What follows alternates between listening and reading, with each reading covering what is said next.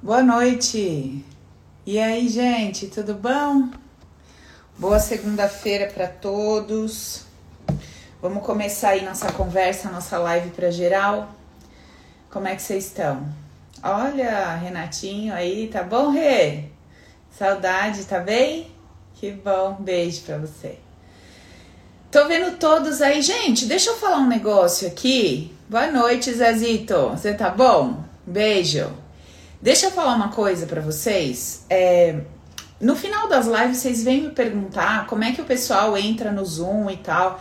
Gente, já expliquei para vocês. A gente montou um canal no Telegram, não é um grupo, é um canal aonde toda segunda e quarta a Vivi libera para vocês é, por volta das 6 horas, 7, ela libera o link é, da aula que vai rolar no dia. Daí vocês entram pelo link no Zoom. A gente tem ali mais ou menos umas 100 vagas disponíveis e sempre a gente acaba a live com umas 10 vagas ainda disponíveis. Então, se vocês quiserem participar pelo Zoom, é só entrar no canalzinho do Telegram, pegar o link.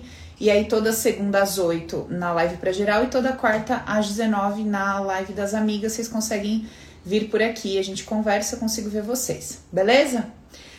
Tá bom. Então, vamos lá começar a nossa conversa, começo de semana, né? aquela segunda daquele jeito, com mais boas notícias ou com mais más notícias? Como que foi aí? Quem foi boas, faz assim aqui pra mim no Zoom pra eu saber. Quem teve más notícias? Média, Neuzinha? Mal menos? é. Às vezes segunda não deu tempo de chegar tudo ainda. Né? Vai chegando pingado lá pra quarta que o negócio começa a ficar feio. é isso? Tá bom. Então vamos lá. Eu falei para vocês que hoje o tema da nossa live de novo ia ser proposto por alguém que estivesse aqui participando comigo ao vivo e tal. Eu acho legal porque assim, eu acredito que quando a gente se reúne, de alguma forma a gente se reúne por um propósito maior, né? Então o grupo que tá aqui provavelmente tem ali seus aspectos que acaba compartilhando de uma forma ou de outra e o que serve para um serve para todos, porque a gente nunca fala especificamente só sobre aquele pontinho que a pessoa levanta, né? A gente sempre acaba abrindo muito o tema e acaba chegando em pontos mais profundos que serve ali para todo mundo. Então eu queria saber de vocês, quem gostaria aqui do Zoom de participar comigo ao vivão, falando um pouquinho do que tem tido dificuldade de compreender ou de lidar, é, com o que, que você gostaria de sabe, de que forma você gostaria de compreender um pouco melhor o que está acontecendo. Ó, eu vou chamar duas pessoas rapidinho. Eu vou chamar a Vânia e Helena e eu vou chamar a Renata. Rapidinho, eu queria que vocês falassem, vou tentar juntar os dois temas e fazer um, uma, um aulão só sobre isso. Tenho certeza que vai dar muito bom. Vamos testar? Não é quem sabe faz ao vivo? Bora ver o que, que vai dar isso. Então vamos, ouvir, libera para mim a Vânia Helena ali em cima de verdinho com cachecol. Vamos ver o que, que ela tem para me contar. Oi, Vânia, boa noite, amiga. Boa noite, amiga, tudo bem? Tudo e você? Tudo bem. Então tá bom. Que bonitinho, olhinho puxadinho, gente. Olha que gracinha. Ô, Vânia, você sabe que agora tem é. uns tratamentos, né, menina? Que gasta é. horrores para ficar com esse olhinho igual o seu. Às vezes dá errado, puxa demais, o olho vem parar aqui, né? Mas no seu caso ficou perfeitinho, não precisou fazer nada. Tá linda. Não, a família toda é assim. Tá uma gatinha. Ô, Vani, me conta aí, amiga, o que que tá pegando, o que que você tem dificuldade, o que que você gostaria que a gente trouxesse aqui pra nossa conversa hoje? Conta pra mim. Eu tenho dificuldade nos relacionamentos amorosos. Tá, e qual que é, assim, a maior dificuldade? Da pessoa aparecer de você manter o relacionamento ou o que que você identifica que é o grande problema, o grande ponto? O grande ponto é que eu faço muito por eles. Uhum. Você eu, entrega eu, demais. Chega o relacionamento, uhum. eu já tive entrega demais. Uhum. Tá. E aí o que, que acontece no fim das contas? Você entrega muito e qual que é o resultado disso? Resultado é que no final eu percebo. Não, o relacionamento vai ficando tão ruim para mim. Fica uhum. ruim, né? Uhum. E aí daí eu termino o relacionamento. Uhum. Tem pouco tempo que eu terminei o relacionamento justamente por isso, que eu vi que, que para os homens é bom e para mim não. Uhum. Só é bom para tá. eles, porque aí você entrega demais. Só é bom. Sim. Uhum. E, e, assim, teve é, repetições de padrão, entendeu? Também. Uhum. Sim. E aí no final, Vani, se você podia me eu queria que você me falasse assim. E aí no final das contas, eu sempre acabo me sentindo de que forma? Você se sente usada ou você se sente cansada, sobrecarregada? Como que você se sente? Desvalorizada? Qual que são, qual que são as percepções que vêm? E é isso, eu me sinto desvalorizada. Desvalorizada. Desvalorizada, usada, uhum. abusada. Uhum. Tá. Sim. Uhum. Tá bom. Ô Vani, e hoje que você está acompanhando aqui as aulas, que você está adquirindo essa nova consciência, você já está conseguindo assim devagarzinho, apesar do sentimento te vender essa ideia de que você foi usada e desvalorizada, com essa nova consciência, tá ficando mais claro para você de que você é quem tá se colocando sempre nessa mesma posição? Isso tá, tá vindo para você com clareza ou essa ficha ainda Sim. não caiu? Tá vindo? Não, não, não já cai, é, tá caindo, principalmente, é, eu te conheci em dezembro, tá? Tá. Desde dezembro que eu te sigo, tá? E, e assim, a, desde dezembro que, que eu te sigo, a partir do momento que eu te conheci, eu, eu passei a ter um novo olhar para isso. Tá bom. Sabe? Uhum. Então, é, é, inclusive esse término do relacionamento, você me ajudou muito a decidir. Vocês param com isso, ideias, que esses homens né? depois ficar tudo fazendo Sim. uma cumba pra mim. Falar, tá, acabou com o meu relacionamento. Não aguento mais, hein? Esses homens com raiva mandando praga pra mim aqui. Pelo Não. amor de Deus. Ah. Mas eu sei, eu sei que ah. tem algo em mim que atrai esse tipo de pessoa. Tá. Isso é, isso é super claro para mim. Tá bom. Legal. Entendeu? Então tá, já deu um primeiro grande passo, que né, é adquirir a nova consciência. Você tem a percepção do sentimento que vem lá na frente, que é sou usada, sou abusada, não sou reconhecida, né? Mas a consciência já tá te mostrando, Vani, não é verdade. Isso. Você que se coloca, você que entrega muito e no fim das contas acaba sentindo assim. Beleza, amiga, entendi, vamos falar sobre isso, tá bom? Nós vamos Sim. falar no fim mais da live, eu te chamo de novo. Obrigada okay. por participar. Ô Vivi, libera pra mim a. Cadê minha amiga outra que sumiu da tela? Que eu vou falar. A Renata Roriza ali, ó. Libera a Rê ali pra mim. Pera aí, Rê, que a Vi vai liberar você. Vamos ver o que, que a gente vai trazer aqui. Vi, é a Renata Roriz. Rê, levanta a mãozinha assim pra Vi te ver aí na telinha. Tá vendo? Vi, tá vendo a Renata? De blusa, acho que é verde, eu não sei. Cinza, não sei. Pera aí, amiga, que a Vivi vai te achar. Em nome de Jesus, ela sempre acha. Vivi, achou a Renata ali, amiga? Libera ela pra mim. É que eu não consigo liberar daqui do meu computador. Ah, ah, pronto, agora foi. Oi, Rê, boa noite, tudo bom? Boa noite, tudo. Então tá bom. Amiga, conta aí pra mim o que, que você gostaria que a gente trouxesse pra nossa conversa de hoje. Bom, uh, primeiro eu gostaria de te agradecer pelo presente de aniversário. Ontem foi meu aniversário. Que linda! Parabéns. Tá com hoje. Obrigada. é, bom, a, todas as lives, né, a gente fala sempre sobre é, sentimentos, né, so, é, como a gente sobre a infância, é, ai, não sei como. O foco nas isso. emoções.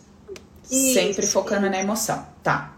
É, é, eu gostaria, mas assim que eu já tentei fazer várias vezes, como que a gente pode ir lá atrás, a gente sozinha em casa, uhum. com o seu, e seu, seus ensinamentos, como a gente pode curar esse eu interior, esse uhum. eu, essa eu criança, uhum. entendeu? Tá. Eu, através de você, eu estive conversando com minha mãe várias vezes e perguntei se é, na gravidez tal, ela se sentiu abandonada, sentiu é, desprezada por alguma coisa, por N acontecimentos que eu não vou dizer agora, né? Porque sei quantas pessoas e até onde você está chegando e não queria expor a vida dela, uhum. mas ela disse que não, que eu, sou, eu sempre fui muito amada, muito uhum. querida.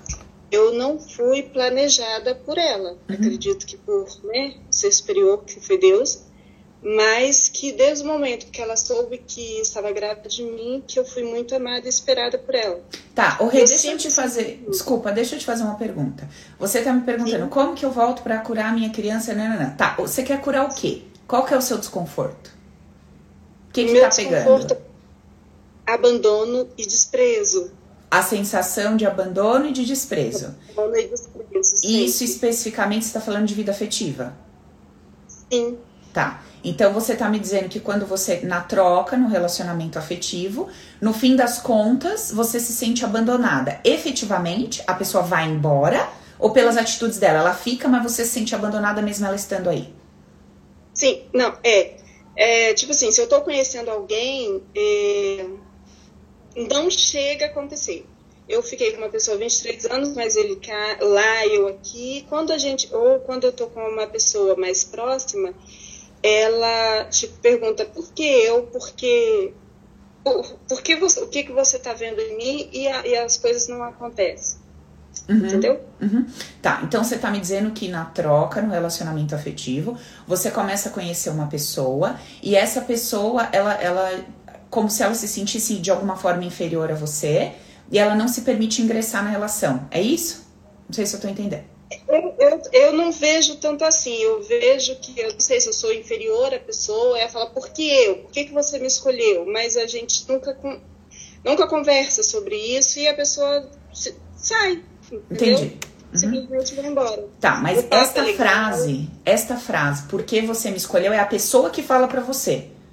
Sim, sim. Tá, então, a pessoa, ela, ela vende para você uma ideia, dizendo assim, Renata, o que, que você viu em mim? Eu não tenho nada para te oferecer, eu não tenho nada de bom. O que, que você viu em mim? Eu vou embora, não tenho nada do que você precisa, não tenho nada que você quer. Tipo, eu sou inferior a você, eu não tenho nada do que você quer e eu vou embora.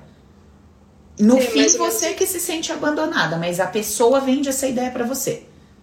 Isso. Tá, exatamente. e aí você se sente abandonada e o que mais? Isso, de, é, sei lá, desprezada, o porquê, será que eu não mereço? Uhum. O que, que eu fiz? Tento tento acertar, tento ser o mais legal, mais cordial possível e, uhum. e as coisas não acontecem. Uhum. Tá. Então, beleza. Acontece, tá, então. quando acontece, pode falar. Hum. Quando acontece, é uma. É, sou cacetana, é isso aí. É, quando acontece, é sempre alguém que não está disponível. Aí eu não tento não levar à frente, entendeu? Uhum. Tá. Então são relações improváveis. Isso. Tá, você não consegue efetivamente se relacionar com uma pessoa. Mas você me disse que se relaciona com uma pessoa, porém foi à distância. Sim. Uhum. Então o que você queria Exato. era tipo casar, morar na mesma casa, dividir uma vida. Isso não, não aconteceu. Não, não casar, mas ter alguém do lado para você, entendeu? Para você poder contar com ela nos momentos que você precisa, sei lá, contar, ter alguém do seu lado. Uhum. Tá, você tava louca para encontrar um marido com o padrão da Vani.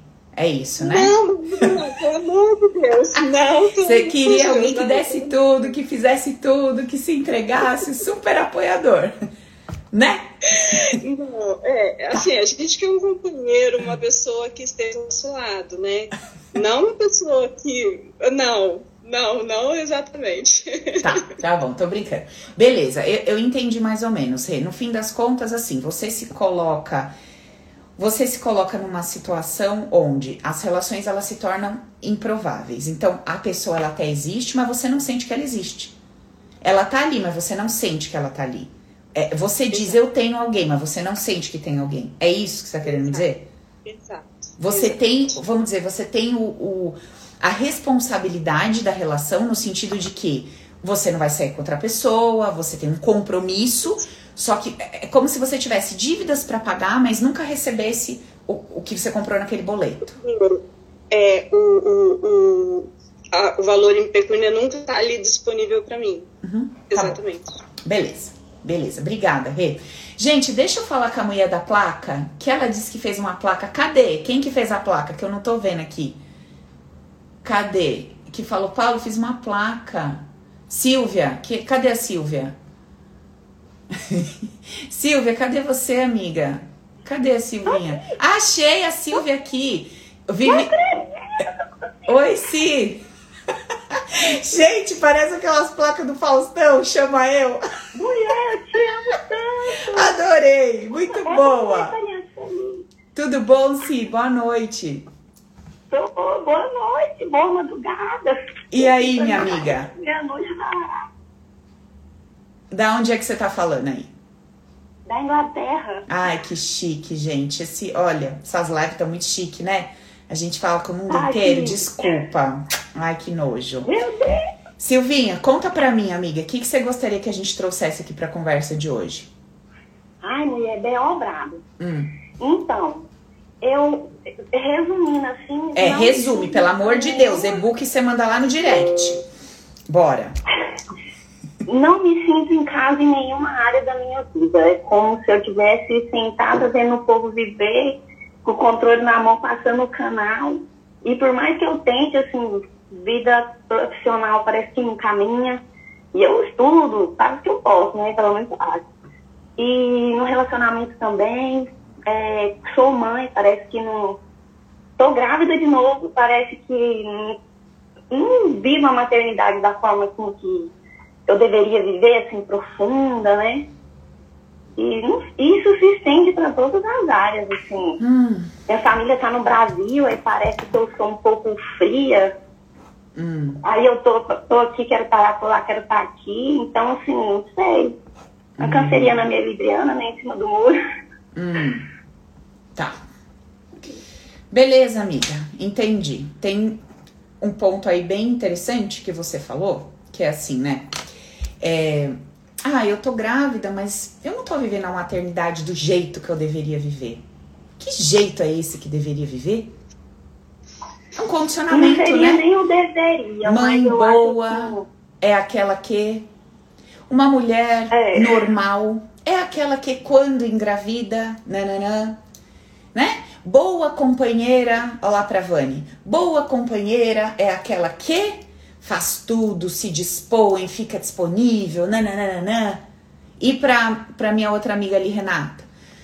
Companheira boa é aquela que se prende, tem a responsabilidade, mas deixa o outro livre, à vontade, fluindo. Então, são todas as ideias inconscientes que a gente carrega dentro de nós. Um exemplo. Por exemplo, eu não moro na minha casa própria, né? Mas eu estou na minha casa, né? Onde eu vivo, onde eu estou com meu esposo, com, meus, com meu filho. Mas eu não tenho coragem ali, talvez, de investir num móvel legal, num tapete caro, porque eu sei que eu vou mudar daqui um tempo. E aí eu fico planejando tudo isso lá para o futuro. Para quando eu tiver, não, quando eu tiver a minha casa de verdade, aí eu vou lá e pago 500 conto numa parada, num, num tapete, ou sabe? Então, assim, parece que não é, não vive. Uhum, Fica só jogando lá pra frente. uhum. Tá bom. Na maternidade também, meu filho tem dois anos, aí eu fico assim, não, mas quando ele tiver três, aí, Uhum. aí eu faço, aí eu ponho ele na caminha dele. Não, mas quando. Nossa, ah! Uhum. Tá bom. Beleza, amiga. Vamos conversar um pouco sobre isso. Vamos. Obrigada por participar, tá? Um beijão pra você. Obrigada, amor. Gente, então vamos lá. Ó, então a gente tem três, a gente tem três situações aqui, né? Então, deixa eu anotar o nome das meninas aqui pra não esquecer. Então a gente falou com a Vânia, a gente falou com a Rê e a gente falou com a Silvinha. Beleza. Então assim, né? Então a Vani traz pra gente a seguinte situação. Conheço uma pessoa e aí começo a entregar.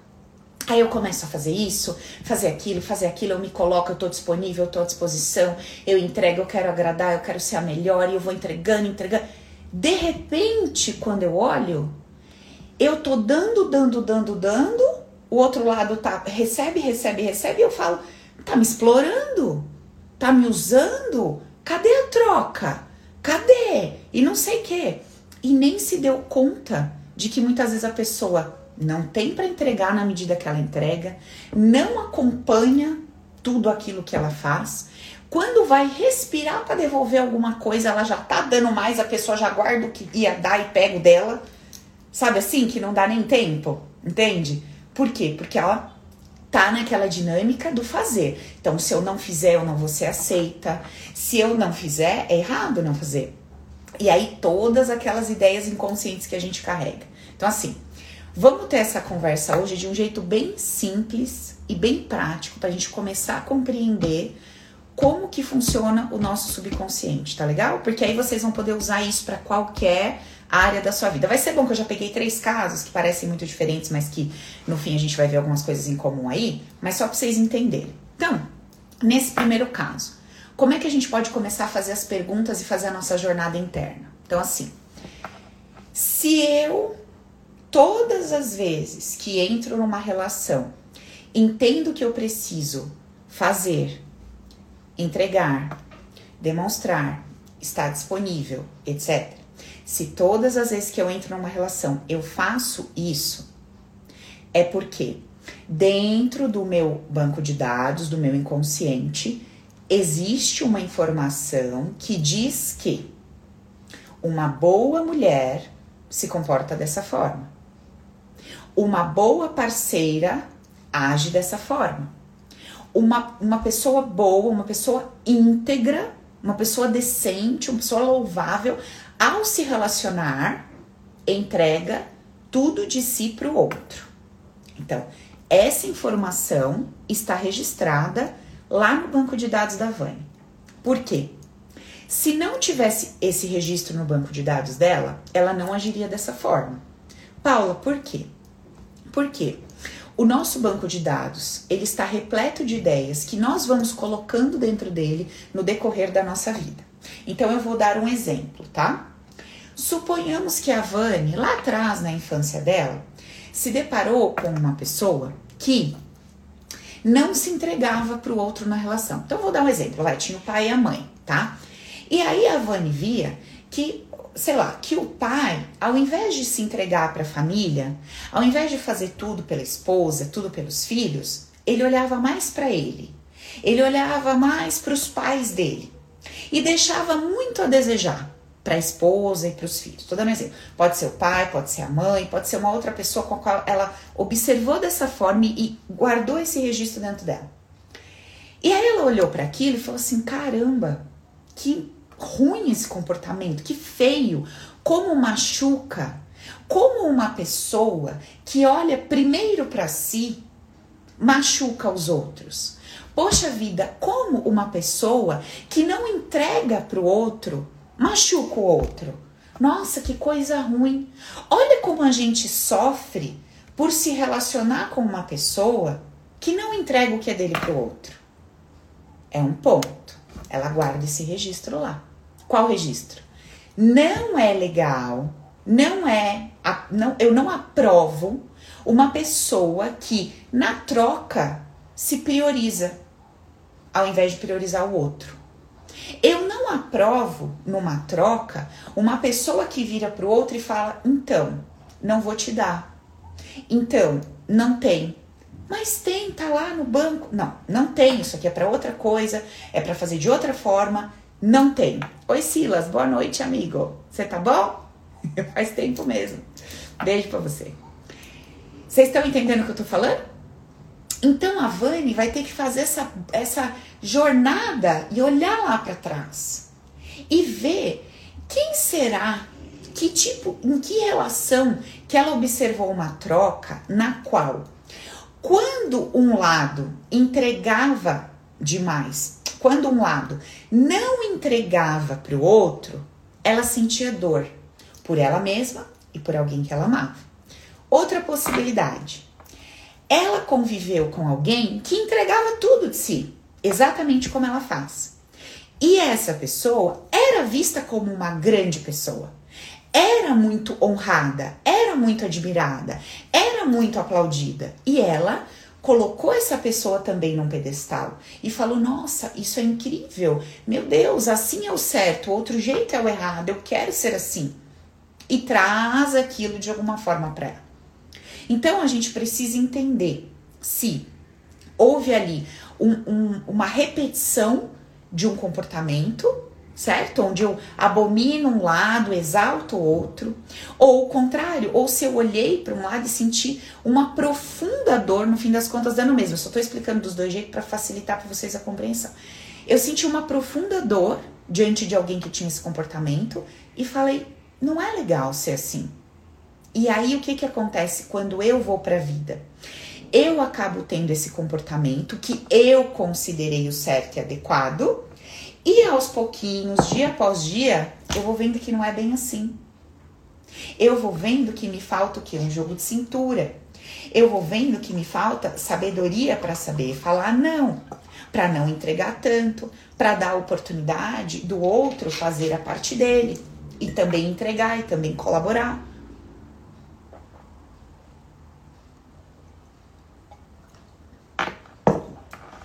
Eu contei para vocês a história da cliente do queijo semana passada que eu atendi. Não lembro. Que eu atendi uma moça e ela falou assim que ela ficava indignada porque o pai dela, é, eles já são né, idosos e ele começava ali a fazer um queijo e aí ele parava no meio do processo lá do queijo e saía e falava para a mãe dela: "Ó, oh, o resto é com você".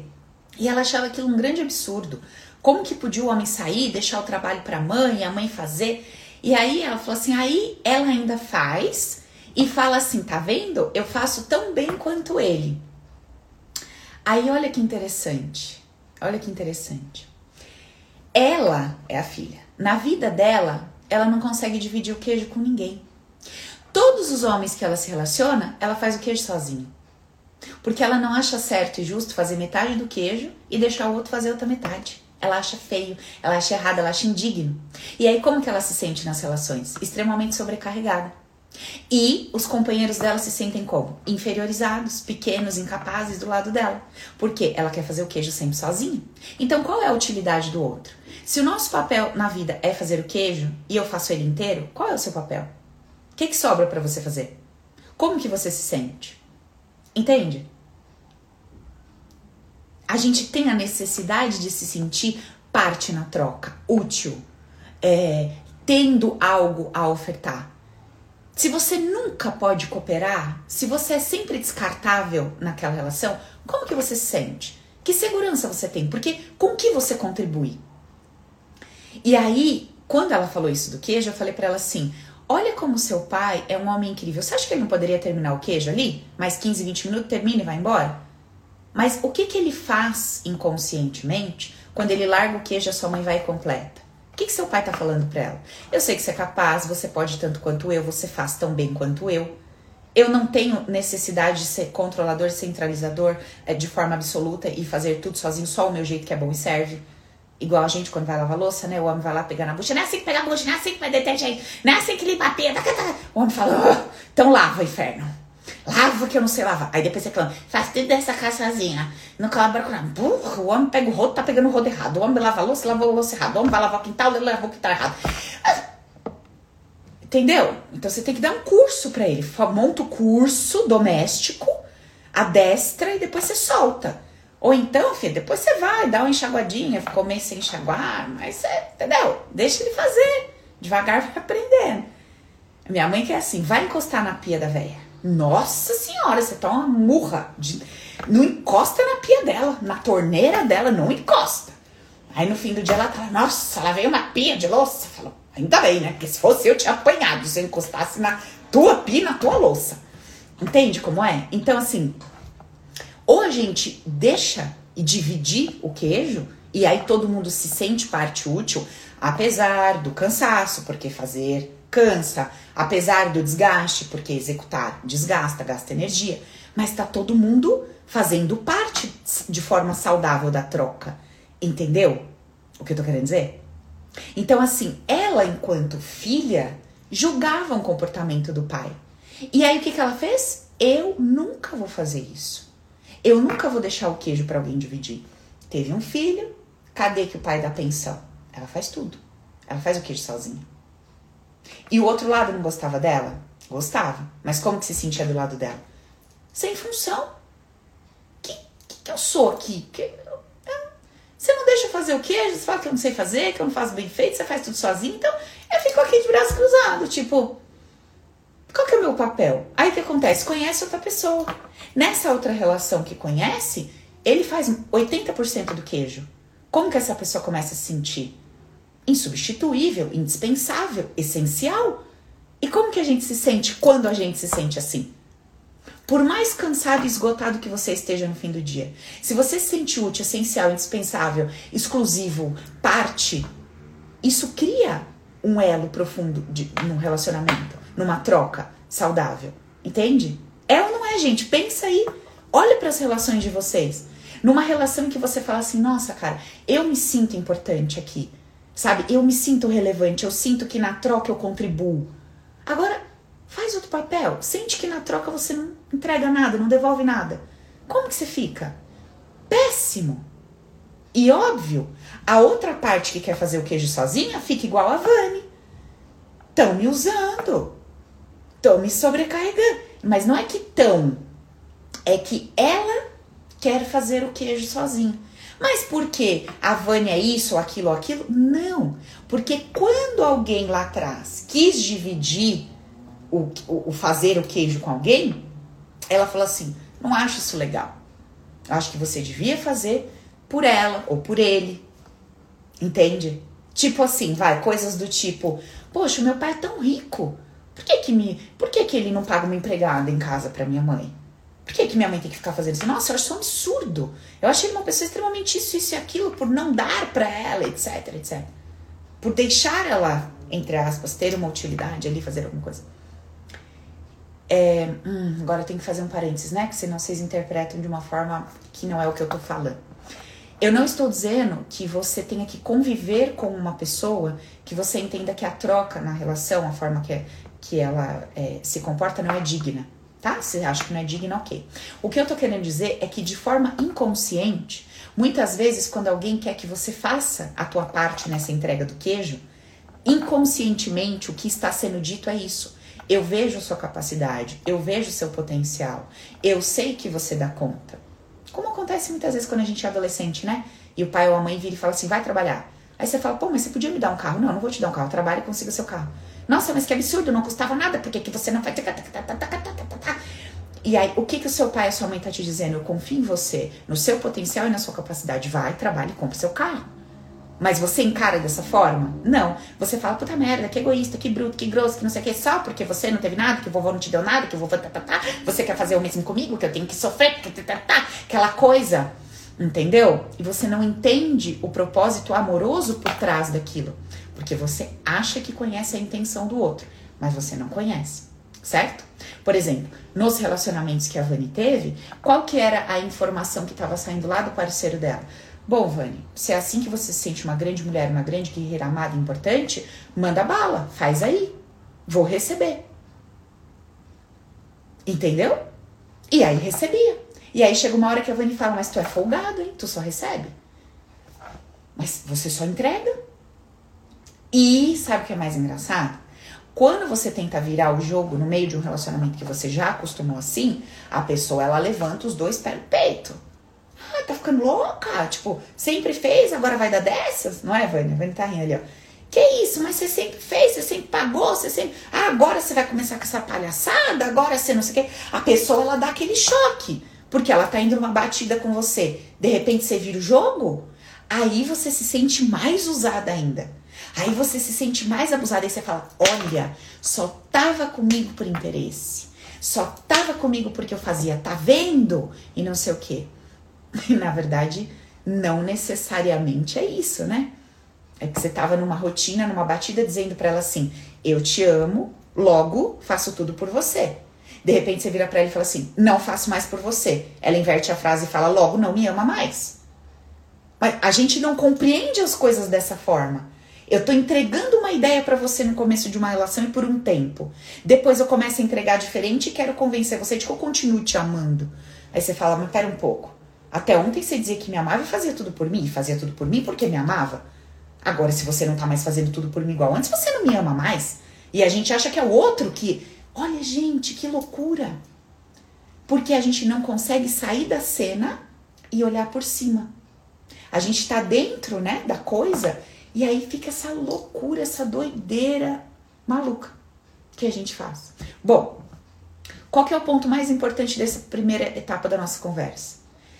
Preciso entender como foi que eu construí dentro de mim esta ideia que diz que mulher boa, parceiros bons, são aqueles que fazem, fazem, fazem, fazem, entregam, entregam, entregam. Beleza, Vani? Essa é a tua lição de casa, amiga. Combinado? Faça essa pesquisa. Olhe para trás. Faça essa conversa interna. Onde foi que eu aprendi, que eu decidi acreditar que relação boa, pessoa boa na relação, é aquela que vai entregar tudo sem esperar nada em troca? Vai lá e olha para isso. Tá bom, amiga? E provavelmente você vai encontrar um indivíduo que não agia como você. E quando você via esse indivíduo que não agia como você, você não gostava muito, não. Você achava aquilo bruto, grosseiro, etc, etc. E aí você precisa desta força dessa pessoa que você julgou, que de alguma forma você acreditou que te machucou e te feriu.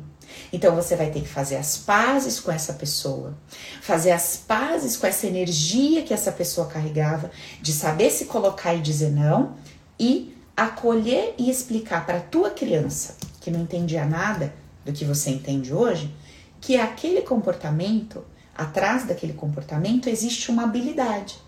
Que ser o oposto daquilo como você é também não gera excelentes frutos. E que o legal é um meio termo. Então, se misturar um pouco da Vani com um pouco daquela pessoa que a Vani julgou, vai entrar num equilíbrio legal. Certo? E aí a gente começa a dissolver esse padrão. Então, como que a gente começa a dissolver o padrão? Toma consciência da existência dele, procura na nossa história quem é que tinha esse comportamento que me feria, que eu não suportava e não tolerava, tá?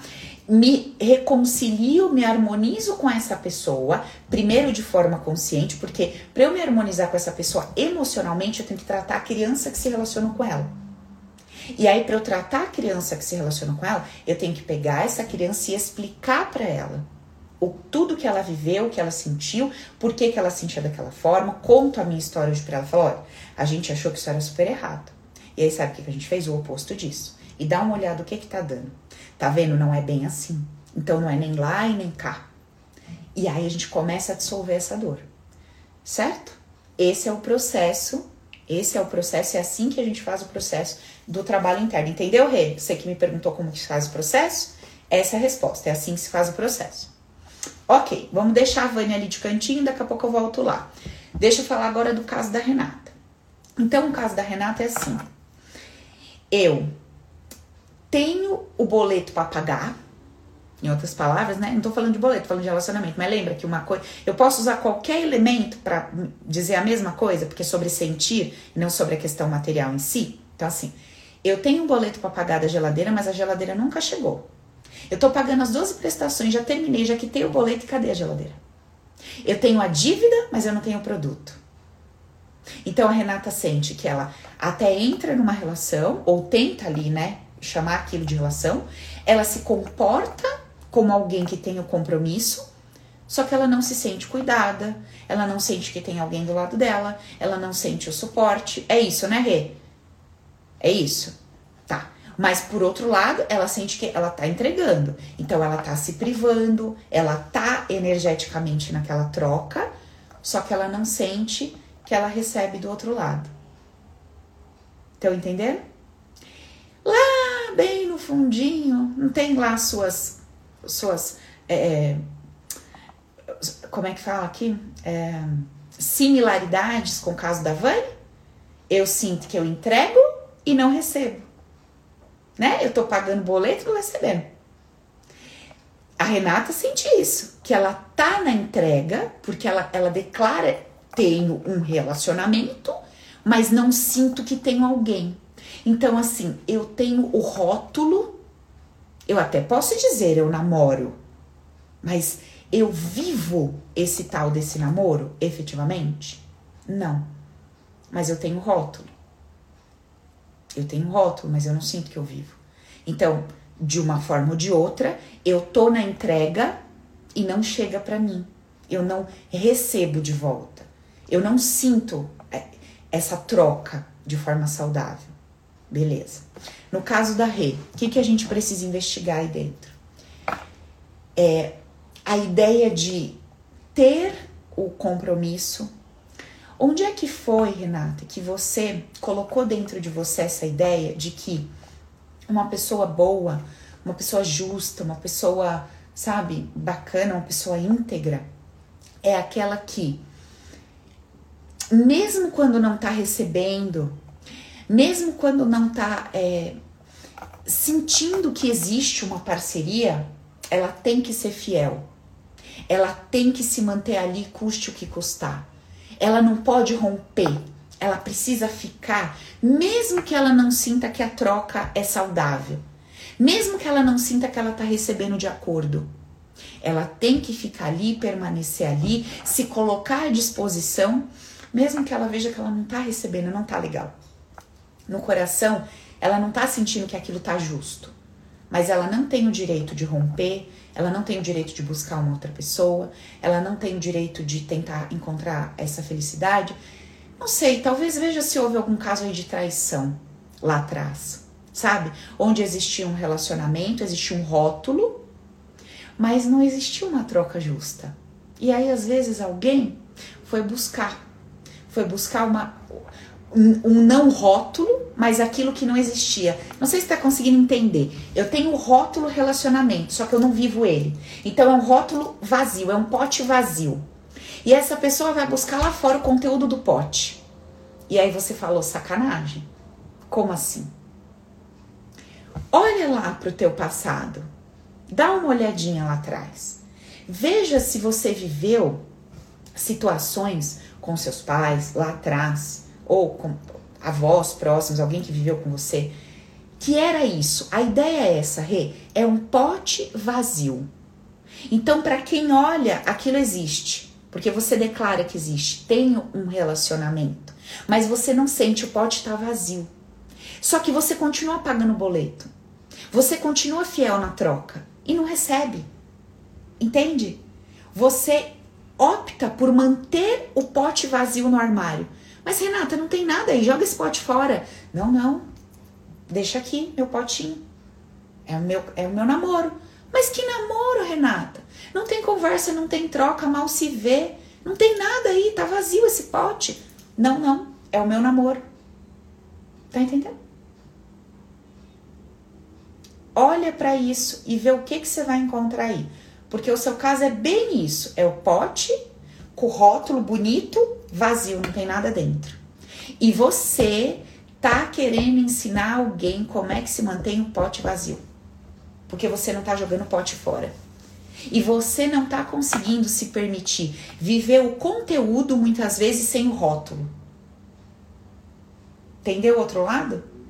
Às vezes você poderia, vou usar os termos, né, que são usados. Você poderia ficar com uma pessoa, sem ser um marido ou um namorado, ficar com alguém e ter uma troca maravilhosa, muito legal, sem rótulo nenhum. Mas aí não é um namorado, não, ah, então não serve. E o caminho inverso verdadeiro.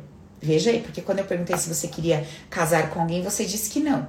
Você queria a troca. Então o caminho inverso pode ser verdadeiro também. Às vezes você não quer o rótulo, o pote, você só quer o conteúdo. E aí você nunca consegue o pote lá no armário, zinco, rótulo. Tá entendendo ou tá complexo demais que eu tô falando? Mas dá, tá dando para você trazer algum insight aí do que eu tô falando? Tá dando para vir alguma coisa? Tá clareando aí? Fechou? Beleza. Então, gente, é sempre a gente observar, fazer essa leitura, tirando um pouco do. É, da, da ideia que a gente vende pra gente. Então, a ideia, relacionamento, igual a moça me perguntou aqui, Paula, você vai falar de vida profissional? Olha, eu tô falando de relacionamento, mas eu posso pegar tudo isso que eu falei sobre relacionamento e usar na vida profissional? Igualzinho. Posso. Como assim, Paulo? Acabei de falar de pote, rótulo e conteúdo. Eu não posso pegar essa mesma ideia e jogar no, no ar, na vida profissional? Posso. Quantas pessoas não estão aqui que vão falar assim para mim, Paula? Eu faço todo o trabalho de um gerente comercial, mas eu sou assistente. Quem nunca? Paula, eu faço todo o trabalho do meu superior, mas eu ganho salário. O que, que você está me dizendo? Eu faço, eu do, entrego todo o conteúdo desse pote aqui. Só que o meu rótulo é outro, então eu tenho outro preço.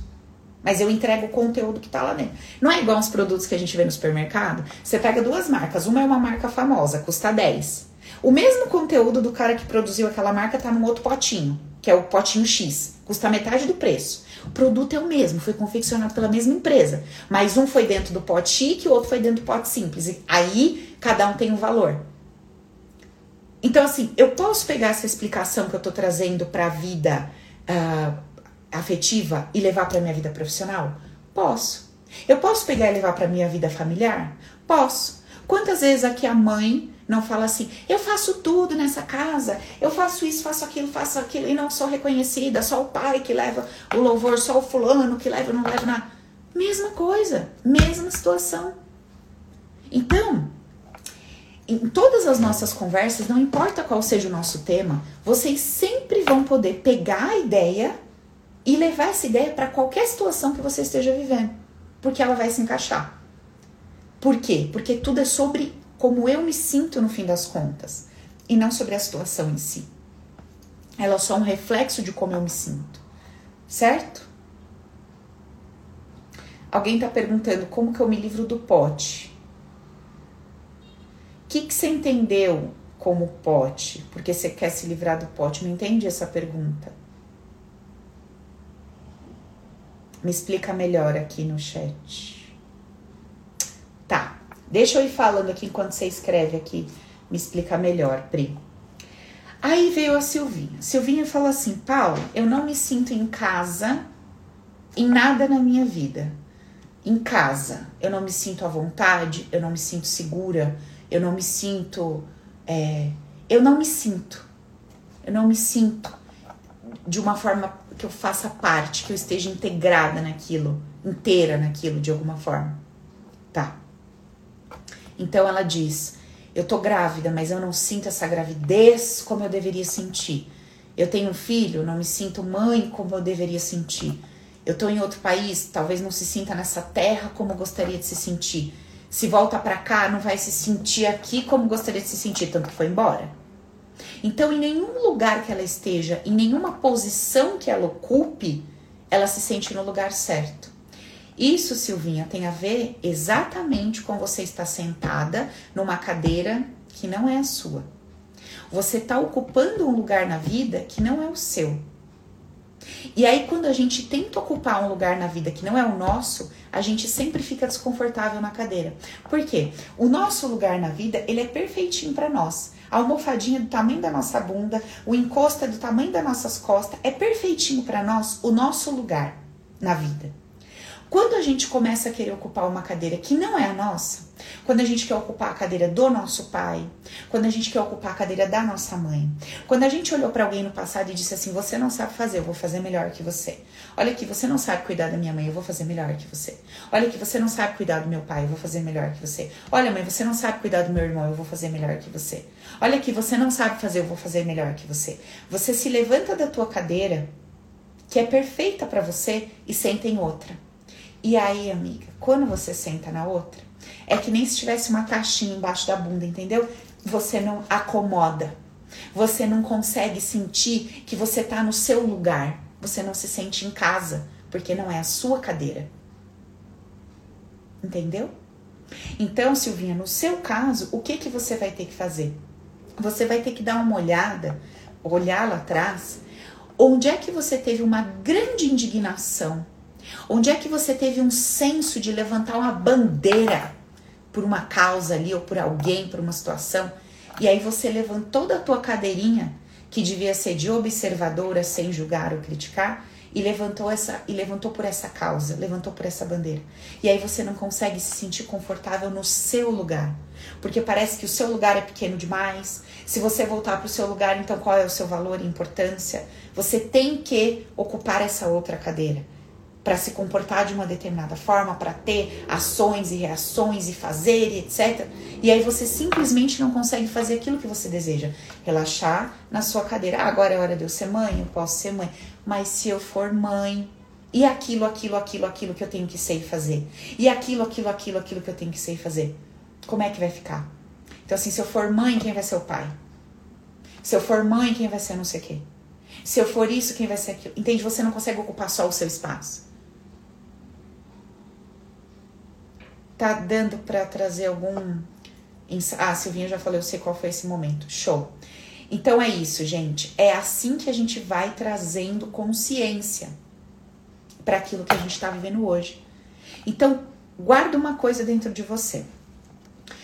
Tudo, todos os seus comportamentos, aqueles padrões que se repetem nas suas relações, eles acontecem por quê? Porque você olha para ele e diz assim: uma boa pessoa, uma boa mulher, uma boa mãe, uma boa esposa na troca do relacionamento, uma boa profissional, uma boa isso, uma boa aquilo, um bom isso, um bom aquilo, se comporta dessa forma. Quem se comporta da forma oposta, que seria aquela que eu gostaria de, é, de fazer, de ser, não é legal. É grosseiro, é inadequado, é frio, é isso, é aquilo. Beleza, tô com essa consciência? Tô. Olho para trás quem é que tinha esse comportamento? Esse é um aspecto do nosso trabalho, que é a parte sistêmica. Que eu vou entender onde é que foi que eu rejeitei aquela habilidade que me falta. Primeiro passo. Legal. Tomei consciência? Tomei. Identifiquei a pessoa? Identifiquei. Então eu preciso ter muita força por que, que, eu preciso ter força? Porque eu preciso entender que para minha libertação eu preciso dissolver aquele sentimento de mágoa, de dor, de qualquer coisa que aquela pessoa me trouxe, que eu achei que aquela pessoa me trouxe certo? E essa dor, essa mágoa, esse desespero tá grudadinho onde? Aqui na minha consciência adulta? Não. Tá grudado na minha consciência infantil, que foi quem vivenciou aquele cenário sem uma consciência desperta. Tá entendendo, gente? Então, eu vou precisar cuidar desta criança que quando se relacionava com essa pessoa e via essa pessoa tendo um determinado comportamento que parecia egoísta, chorava, sofria.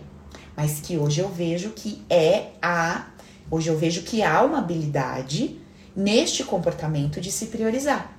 Preciso ser 100% assim? Não, porque senão eu entro de um lado só da moeda e desequilibro. Mas eu preciso de parte dessa habilidade. Então eu preciso me harmonizar com esse lado da moeda. A gente sempre não fala do ladinho da moeda. Tem os dois lados da moeda. Se eu tô em desalinho com um, ele me falta, eu vou pender para um lado. E aí aquilo que é uma habilidade vai parecer um defeito. Porque eu considerei defeito e problema o outro lado da moeda. E aí eu vou pender para aquele que eu achei que era mais interessante, certo, justo, bonito. OK? Tá claro isso, gente? Sempre sempre guarda essas metáforas porque isso vai ajudar vocês aí no dia a dia. Bom, a vida é como uma moeda, ela tem dois lados. Se eu tô fazendo assim, é porque esse lado aqui eu neguei, eu critiquei e julguei. Então eu já identifiquei qual é o lado que eu critiquei e julguei. Quais as pessoas que participaram desse lado? Fulano, fulano e fulano. Preciso me harmonizar com essas pessoas e com essas energias. Tá, mas para eu me harmonizar com elas genuinamente, eu preciso tratar quem se relacionou com elas. Quem se relacionou com elas? Minha criança. Minha criança se relaciona com elas. Então eu preciso conversar com essa criança machucada.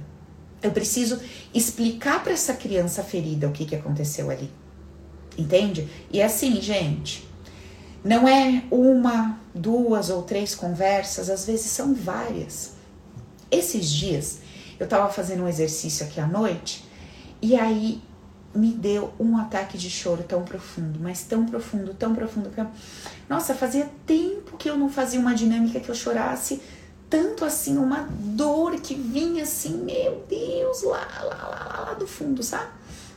E eu já fiz várias dinâmicas, eu já contei para vocês, né, do falecimento do meu pai, quando eu tinha 9 anos e tal. Eu já fiz várias dinâmicas sobre isso e ainda existe uma dificuldade em deixar o sentimento sair na sua totalidade. Porque quando eu vi meu pai morto, eu senti vergonha de chorar, vergonha de demonstrar é, a fragilidade diante da morte, sabe? Eu senti vergonha, vergonha de me expressar. de ir ali na cama onde ele estava deitado morto e chorar, de ir no caixão no dia do, do enterro e chorar em cima do caixão, sabe? Eu tinha raiva das pessoas virem falar para mim do meu pai, porque me vinha vontade de chorar e eu travava com vergonha, porque as pessoas sentiam dó. Ainda mais quando as pessoas falavam, ai, coitada, olha, o pai dela morreu. Nossa, aquilo me matava por dentro. Então eu sentia que se eu deixasse vir aquela vulnerabilidade, as pessoas iam ter dó de mim. Nossa, coitada, que fraca. Olha, tinha nove anos. Você vê que aquilo não vem da cabeça de uma criança de nove? Já vem de condicionamentos, desde o ventre, de percepções, de toda uma história? E aí, gente, esses dias, meu, vocês não têm noção. Veio assim com uma força muito grande e era um vazio, um vazio tão profundo, tão fundo, tão fundo, que era um vazio que eu queria esconder, que eu não queria que ninguém visse que existia aqui dentro, sabe? E, e isso veio, né? Essa coisa toda veio à tona porque eu comecei a me questionar sobre alguns padrões em relacionamentos afetivos. Um medo, um receio e é, sonhos recorrentes que eu tinha, tinha com o meu primeiro namorado, tinha com o Felipe, tinha, meu, durante toda uma vida. E eu falei, nossa, gente, que interessante. Eu comecei a questionar isso meio que do nada, ali deitada tal. E daí veio. E aí eu me encontrei com esse buraco. E ali eu fui chorando, chorando, deixando isso vir para fora. E aí fui conversando ali com meu pai. Eu, eu conversando com meu pai, eu, Paula, a criança, né, de nove que tava ali e tal, e falando para ele que puta sacanagem, você janta comigo num dia, no outro dia você desaparece, no outro dia você some, sabe? Como que é isso? Imagina, a gente carrega isso pra frente. Então, olha que difícil para mim me relacionar com uma pessoa, porque o meu inconsciente ele tem essa percepção. Você vai jantar hoje, minha amiga? Amanhã pode ser que não tá aí. Olha que desespero. Então, quando eu não tinha essa consciência, se eu mandava uma mensagem para uma pessoa, a pessoa não respondia a mensagem, acabou para mim. Mas não é que acabou para mim que eu era louca. E aí você vai conversar com uma pessoa que não entende nada de subconsciente, ela fala: "Nossa, que absurdo, que você quer, como que pode se basear nisso?". Não é isso, não é a mensagem. Não é que você é uma retardada, você sabe o que está acontecendo ali. Porra, a pessoa pode estar trabalhando, pode estar acontecendo mil coisas, está dirigindo, não deu para responder naquela. Mas o sentimento é assim, já foi. E aí, quem é que incorpora em mim? Quem que incorpora? A dor daquele passado. E a dor do passado da morte do meu pai não tem nada a ver com a dor de uma mensagem não respondida de um indivíduo. Gente, pelo amor de Deus, é mil vezes maior. E aí você vai tentar explicar para a pessoa, nem você nem consegue explicar, porque a pessoa fala: "Mas só porque eu demorei uma hora para responder a mensagem, você tá nesse estado?" Aí você fala, meu Deus, né? É verdade. Mas na verdade, você não tá naquele estado porque a pessoa demorou meia hora para te responder a mensagem. Hum. Você tá naquele estado porque isso trouxe à tona um gatilho. Isso foi um gatilho para te trazer à tona aquela dor que você não resolveu. E aí a gente briga com a pessoa porque não porque a gente não tem consciência, a gente briga por ela não ter respondido a mensagem e atribui a nossa dor e desconforto a ausência da resposta. Não é. Não é. Então, é, vamos, vamos abrir nossos olhos para a gente começar a construir relações mais saudáveis a partir do nosso mundo interno, olhando para dentro de nós. Claro, como eu sempre falo, você tem a sua tabelinha de dignidade e indignidade nas trocas, não tem? Tanto na troca profissional, quanto afetiva, quanto familiar. Você tem. Ah, Paula, para mim, traição é indigno. Legal, rolou traição, eu vou separar. Ok. Ah, Paula, para mim, sei lá, meu companheiro tem um amigo, ir no bar, tomar uma cerveja, ir jogar uma bola. Ah, minha namorada e jantar com as amigas. Ah, o meu parceiro tem um dia que ele fica na casa dos pais. Isso daí pra mim não é indigno, mas me dói. Isso daí pra mim não é indigno, mas me mata. Sabe, não é indigno meu marido, ele tem um outro filho, aí tem um dia na semana que ele sai com esse filho, isso não é indigno para mim, mas isso me fere. Então, você para de entrar no conflito com a pessoa da troca e você começa a fazer essa busca dentro, mas por quê? Se racionalmente eu entendo que não tem nada de mais, nada de mal, não é indigno isso aqui, por que, que eu tô me ferindo dessa forma? E aí a gente começa a ir para dentro fazer essa pergunta. Hoje, uma pessoa estava conversando comigo, tá com uma dificuldade no, no seu relacionamento que terminou, enfim, várias questões. E dele falou assim para mim: "Ah, minha mãe me disse uma frase outro dia, ela disse assim: tem pessoas que vêm para sua vida para tirar o melhor de você, tem pessoas que vêm para sua vida para tirar o pior de você". Eu falei: "Olha, eu não concordo". Eu acho assim, tem pessoas que passam na sua vida e te ajudam a colocar fora o que tem de mais bonito dentro de você. E tem pessoas que passam na sua vida que te ajudam a colocar o que tem de mais dolorido para fora dentro de você. Qual é a pessoa mais importante? As duas. Porque você conhece tanto as suas flores quanto os seus espinhos. Então, as do, os dois tipos de pessoas que passam pela nossa vida, elas são extremamente importantes. Porque se você não descobrir o espinho que existe dentro de você, como é que você vai curar? Como é que você vai tratar? Indigno é tudo que você considera indigno, Fran. Se você considera indigno uma relação que não seja monogâmica, é o indigno para você. Então, para você é digno uma relação a dois, ou a três, ou a quatro. É você que determina. O teu digno ou o teu indigno é você quem determina. Entendeu? A listinha é tua. Ninguém tem que declarar isso para você. É você que vai lidar com as suas escolhas e decisões. Então, quando você entra num trabalho, você vai decidir o que é digno. Olha, para mim não é digno trabalhar das seis à meia-noite. Isso é indigno, então eu não quero. Para mim é digno trabalhar das 8 às 6, então eu topo, tá dentro do que é digno. Ah, tava no digno, mas agora ele quer que eu trabalhe das 6 às 8. Eu acho ok? Acho que eu vou ter uma, um bônus, um ok, tá digno. Não, não tá digno. Eu tô achando que não tá digno, mas eu não consigo separar, eu não consigo sair desse trabalho. Aí você vai ter um problema, entende? Quando você monta a tua lista de dignidade e indignidade e você declara que você tá numa relação indigna em qualquer área da sua vida e você não consegue romper, você tem um problemão. Porque aí você tá num conflito muito profundo.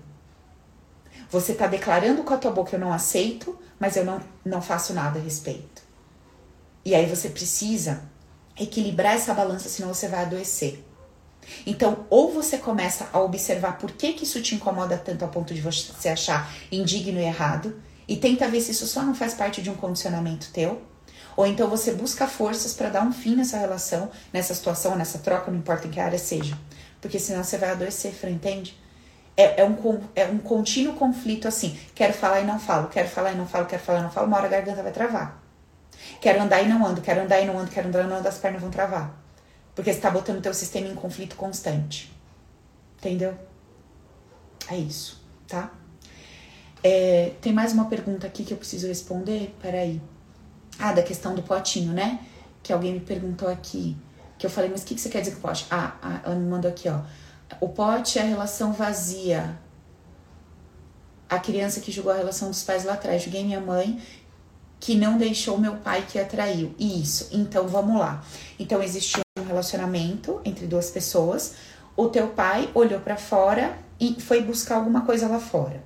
Você olhou para essa relação, olhou para tua mãe e falou assim: "Você é uma fraca" você devia ter deixado. Esse cara te sacaneou, você é uma fraca. Você não devia ter aceito, você não, não devia ter desculpado, você não devia ter perdoado, você devia ter jogado tudo isso no lixo. Aí você tem que ver o que está acontecendo na tua vida hoje.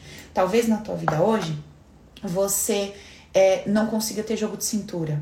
De repente, no primeiro sintoma de alguma coisa que não te agrade, você joga tudo no lixo. E você não consegue manter, não consegue se manter, não se mantém em relações, não se mantém em trabalho, não se mantém em nada. Você já rompe, joga tudo fora e aí de forma inconsciente é como se você estivesse mostrando pra tua mãe, tá vendo? Nem traída eu fui, mas eu não fico com nada que eu não acho que seja perfeito. Nananana. E aí você fala, meu Deus do céu, eu preciso de mais jogo de cintura, mais sabedoria, ter um pouco mais de paciência nessa vida, porque eu não consigo manter nada e ficar em lugar nenhum. E aí onde é que você vai arrumar essa força na tua mãe? Que teve jogo de cintura, que teve sabedoria, que soube compreender, entender e priorizou o que era importante e relevante para ela. Talvez para tua mãe era mais relevante manter a família do que manter a fidelidade na relação. A gente não sabe o que está dentro das pessoas. Talvez para tua mãe era mais importante ter um pai para os filhos do que ter um homem fiel. Então, as prioridades que existem dentro de cada indivíduo nós desconhecemos. Talvez a tua mãe, por amor a todos, inclusive a você, falou assim: não, vou engolir esse sapo, deixa pra lá, mas pelo menos meus filhos vão crescer com pai, mas pelo menos eu vou crescer com marido e vou, né, mostrar para a sociedade um rótulo e vou acredito que vai ser melhor para todos. É isso? Eu atendi uma mulher que ela tá numa relação assim extremamente destrutiva, extremamente destrutiva. Os filhos já estão assim, já tem todo tipo de enfermidade, doença, uma, tá uma loucura a casa dela, mas o que, que ela declara todos os dias? Meus, eu não vou deixar meus filhos crescer sem um pai porque ela cresceu sem pai, e ela acha que o melhor é crescer, as crianças viverem nesse inferno que tá a vida delas, mas com pai. E os próprios filhos falam para ela, pelo amor de Deus, acaba com isso. Pelo amor de Deus, isso aqui é um inferno. E ela fala, não, eu vou crescer com pai. Olha que loucura. Não há o que se diga para ela, não há o que ninguém diga, não há o que se fale, ela não aceita. Ela parou o tratamento porque ela não admite. Ela não quer romper com isso. Já veio, né? Não foi a Paula que falou isso pra ela, foi ela no trabalho que trouxe isso à tona. E trazendo à tona, ela fala: Mas eu não quero. Mas eu não quero. Não há o que se feito. É uma escolha da pessoa. Entendeu? Beleza, meus amores?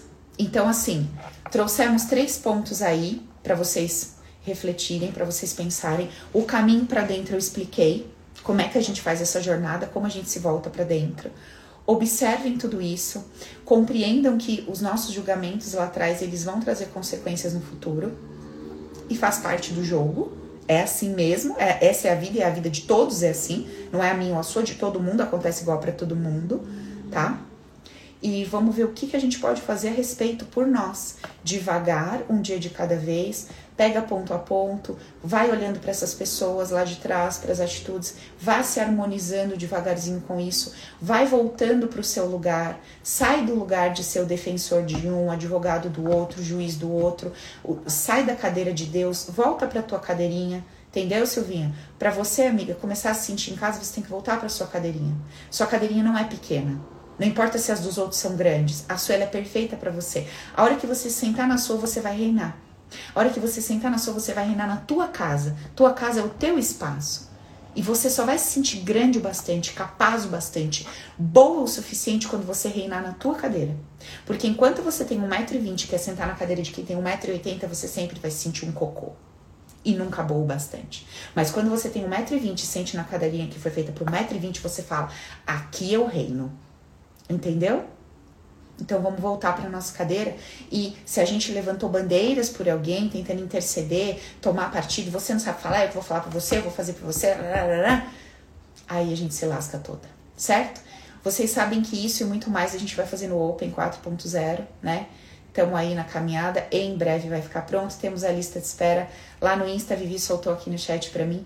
Quem tiver interesse em conhecer o trabalho, Paulo, quero saber como é que é, quanto que é, quanto vai ser. Esse daí vai ser uma edição especial, porque as aulas vão ser ao vivo, ao vivo apesar de ficarem gravadas para vocês.